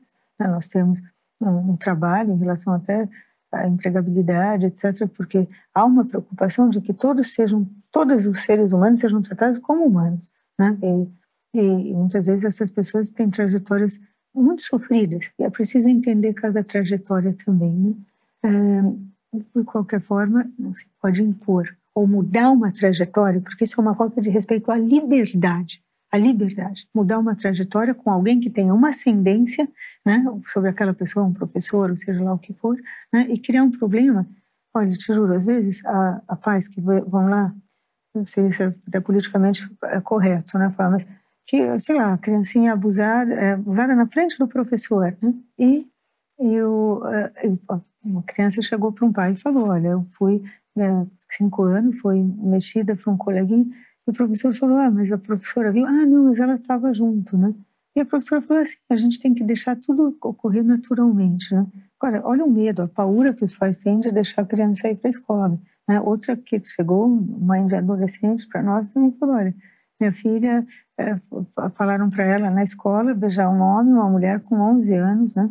Ainda não tem nem hormônios suficientes para estar tá, altamente despertada sexualmente. Qual que tu gosta mais? Para ver se isso é binário, o que que tu é, né? Então, essas experiências, elas estão sendo investigadas na escola. Então, a nossa preocupação, desculpe descer a detalhes, Bruno, eu conto pouco, eu conto pouco. E essas são, a secretaria está aberta às, às situações reais, né? situações reais. Ali bate todo mundo para falar o, o, o, que quer uh, pleitear para o Estado. Né? Então, é, é, essa preocupação que nós temos, ou uma, de um caso de uma criança, que criança não, um adolescente que pediu uma operação trans para o pai. Então, pediu, pediu, pediu. O pai, o pai ele falou que ia se suicidar. O pai pagou a operação. Olha isso, porque medo do menino se matar fez a operação, depois ele falou, depois de um tempinho, falou, pai, mas eu, eu de verdade, eu sou, eu sou homem, eu gosto de mulher, né? Então, assim, E por quê? Porque colocaram na cabeça dele que ele era mulher, né? Agora, esse pai procurou alucinado, alucinado, né?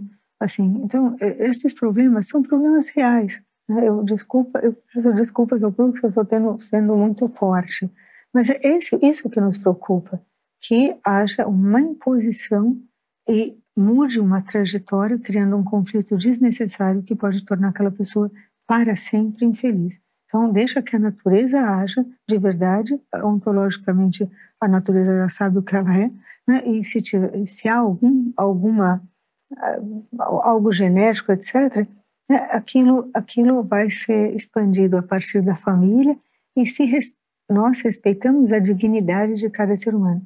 Mas o que não pode é, é, é impor é, injustamente, né? fora de local, fora de, né? e, e sem os pais, uma, um, de fato, né, um, um caminho e, e, questões que não são apropriadas para a idade, para a idade. Uma criança de 5 anos, e é uma pena, porque a adultização, agora nós falamos muito da erotização precoce nas campanhas, né? a adultização é uma, é uma pena, é uma pena, porque a infância é o tempo mais lindo, mais lindo da nossa vida, e quem não tiver infância nunca vai amadurecer, vai ser um eterno criança, ele nunca vai. Ele, ele, ele vai querer resgatar um tempo que ele não teve. E hoje a gente adultiza as crianças pela hipersexualização, não só por ideologia de gênero, mas por prostituir criancinhas para ser influencer, para ser não sei o que lá, que é um trabalho que nós estamos tendo também desde o Ministério.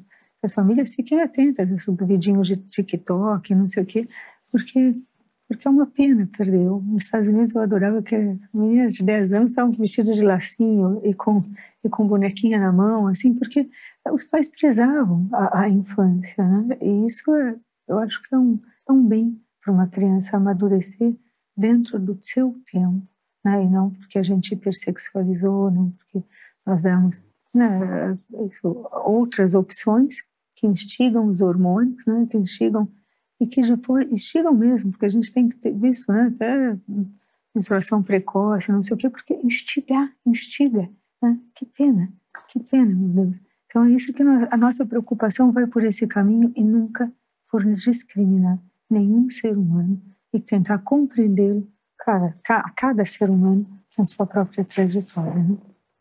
Outro tema que é preocupação da Secretaria é o suicídio e a automutilação. Eu já perguntei isso para um poeta aqui nesse programa, pergunto a você agora. Por que vale a pena continuar vivendo? Sempre vale a pena. É a vida e é bonita e é bonita, como a gente canta aqui, né? Eu adoro também outro poeta que fala, né? Quando a, morte, vida morte vida severina, né? Que é o finalzinho do é finalzinho lá. Né? Fala, né? Assim, olha, severina, mas é vida, né? Ou seja, a vida é um dom, né, Bruno? Assim, a vida é maravilhosa e a vida, ela sempre traz seus desafios, né? E nesse desafio a gente cresce, a gente ama, a gente é, engrandece, né? se engrandece. Acho que vale a pena sempre continuar vivendo, porque eu falo por mim mesma e gostaria de despertar né, é, a fratura das pessoas, né? esse desejo de amar através da vida. Eu penso que o ser humano está na vida para amar. E, e amar sempre vale a pena. Sempre vale a pena buscar é, abrir seu coração para o outro, servir, ajudar. Né? E quantas quantos horizontes nos abrem quando a gente quer fazer um bem para a sociedade quando então sempre sempre alguma coisa a minha vida é única a sua vida é única a vida de qualquer ser humano é e ele sempre pode ter um papel um papel de amar de ajudar de, né? eu, eu tive câncer faz uns anos né e, e eu ia meu, fazer a operação etc e me falaram, me falaram, tu tá com medo de morrer, né? Porque foi um câncer que surgiu, era grave, depois, graças a Deus, assim, foi super curada, né? Mas é, eu falei assim, olha, eu não de morrer, mas eu tenho medo de não amar tudo, assim, que eu quero, eu quero amar muito nessa vida, né? E é uma coisa, é uma questão para mim tudo isso, que, que o, o, ser humano ele tem um papel único em tudo que ele fizer, ele pode estar tá mais, estar tá amando e servindo. E todos nós podemos fazer algo pela sociedade, até com uma vida eu vejo minha sobrinha, não, como, quando ela desperta o amor para nós, né? É uma vida, eu não sei a racionalidade dela, não sei, mas é, aquilo faz com que a gente pense no valor daquela vida. Ou seja, todas as vidas valem a pena e todas as vidas têm um recado para nós. Né? Então, eu, não, eu vou deixar de dar o meu recado para o outro se eu eliminar a minha vida. Eu vou deixar uma lacuna no universo, porque que só eu poderia fazer, né? Porque cada vida é única, porque ninguém ama igual ao outro. Ninguém ama igual ao outro. Porque se uma mãe perde um filho, tu fala, ah, não, mas tu tem outro. Mas esse, esse outro né, não vai me amar como o outro me amava. Né? E eu penso que a característica que torna o ser humano mais único é a sua capacidade de amar do seu jeito. Né? E, e por isso vale a pena continuar vivendo, porque eu sempre posso amar, amar alguém que está na minha frente. Me conta uma grande lição que você aprendeu com o Dr. Ives Gandra, seu pai. Ai, meu Deus, são tantas. Olha, é, olha, eu, eu aprendi é, a importância. Eu poderia falar muitas, muitas, né? É, mas eu, eu, gostaria de falar da, de, da importância é, de trabalhar pelos demais e de estudar pelos demais. Eu vi meu pai a vida inteira trabalhar muito. Hoje ele tem 87 anos vai para o escritório todo dia, acorda às cinco e meia da manhã, faz live, faz, uh, dá pareceres e recebe todas as pessoas que o procuram. Todas, todas. A agenda dele, falando, um cara de 87 anos não pode fazer essa agenda. Né? Ele, não há repórter, não há, não há ninguém que, se o porteiro vem, ele fala. Então eu aprendi assim é que nós podemos amar trabalhando, né? se dando para os demais, né, dando os nossos talentos para os demais. E entendi também, através da vida dele, que o estudo era uma forma de servir. Papai estuda muito, muito, né? E é, nós somos nerds natos, né? Assim, todo mundo gosta muito de ler, gosta muito de estudar, gosta muito... E ele, ele envolveu a, a, a, nós todos, né? Nessa, nesse amor à cultura, mas não assim, nunca com algo egoísta, entende? Assim, eu sou mais culto que os demais, eu sei isso, eu sei aquilo, eu que... É, mas assim, toda, toda a cultura que tenho é serviço aos demais. Então, para mim, o estudo é diário. Eu, a primeira coisa que eu faço na secretaria é estudar. E eu sempre penso que o que eu aprender, eu posso passar para os demais. Por isso que o papai, ele gosta de ser chamado, ele não fala, não precisa me chamar de, sei lá, doutor, etc. Eu sou professor, né? porque eu quero né, ensinar as pessoas por amor, né? Então, é, é nesse sentido que eu, olha, entre milhares de lições milhares, né? É, eu, eu, ficaria com essa, né? Trabalhar por amor, trabalhar pelos demais, estudar por amor estudar sério para poder servir melhor. Bom, há poucas semanas a deputada Janaina Pascoal falou que você é a candidata dela a vice-governadora na chapa do Tarcísio. Essa conversa faz sentido para você?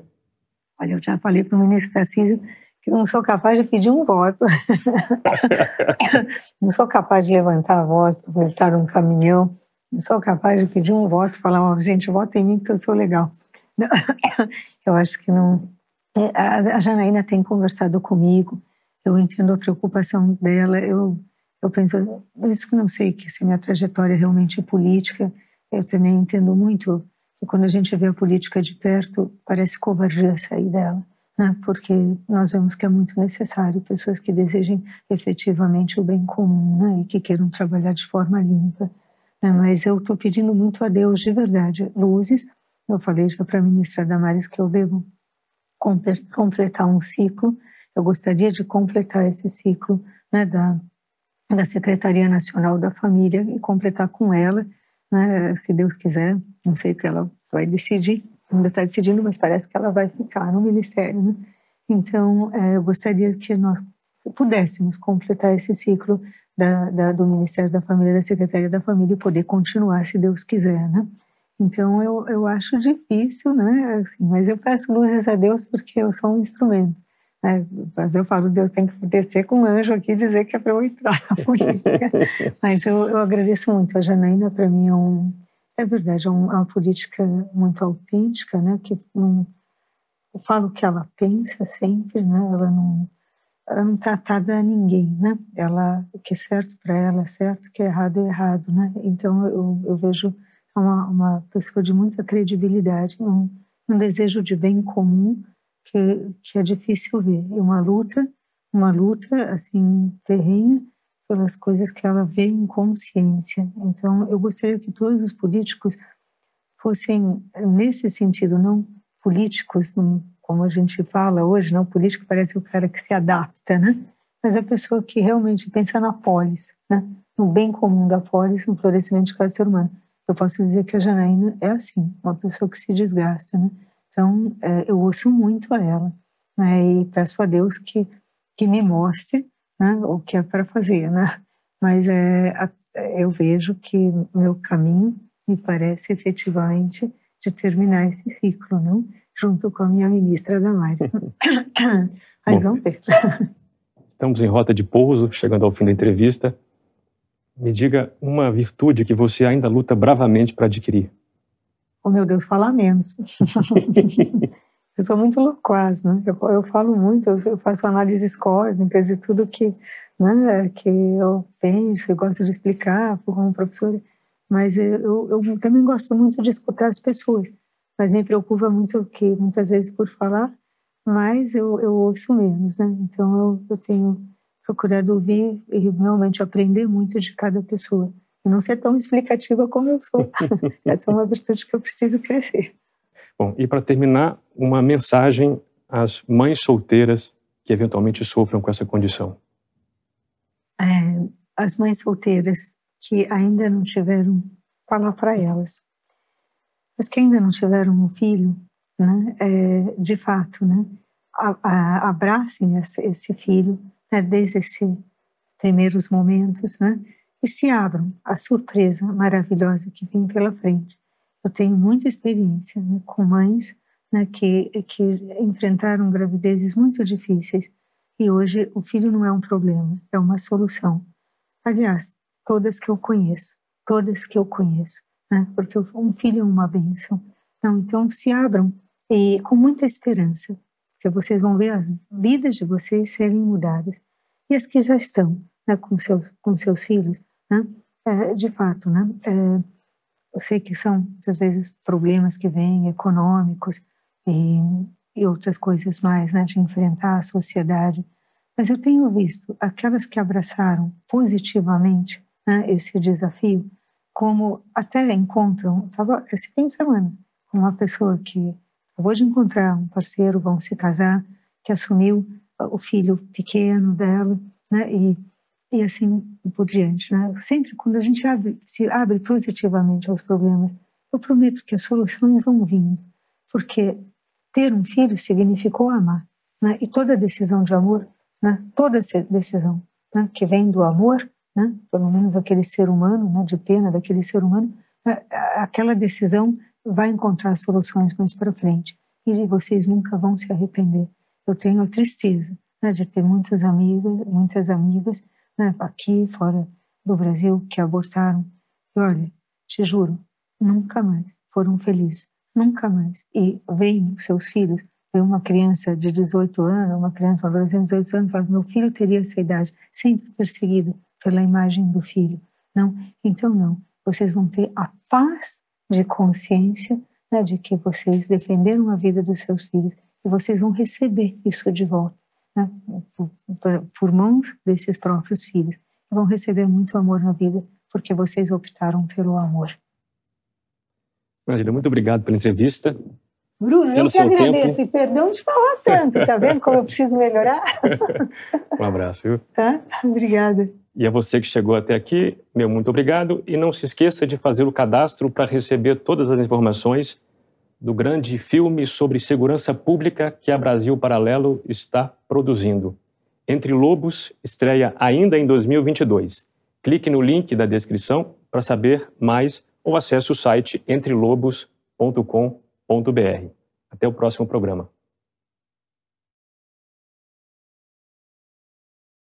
I never felt that because I was black or I was poor or a woman that I couldn't do something.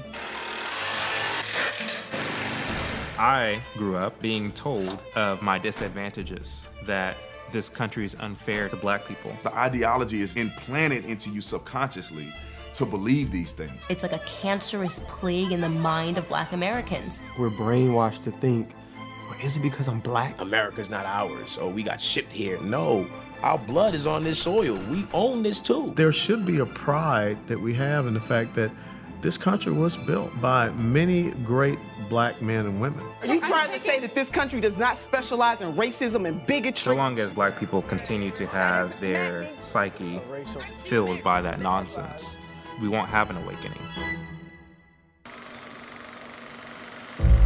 A Brasil Paralelo é a primeira plataforma de streaming do país a trazer esse documentário. O conteúdo foi selecionado a dedo pelo nosso time e apresenta a perseguição sofrida pelos conservadores negros americanos. Torne-se membro da BP Select e acesse todo o nosso conteúdo diretamente em seu celular ou Smart TV por apenas R$ 19,00 mensais.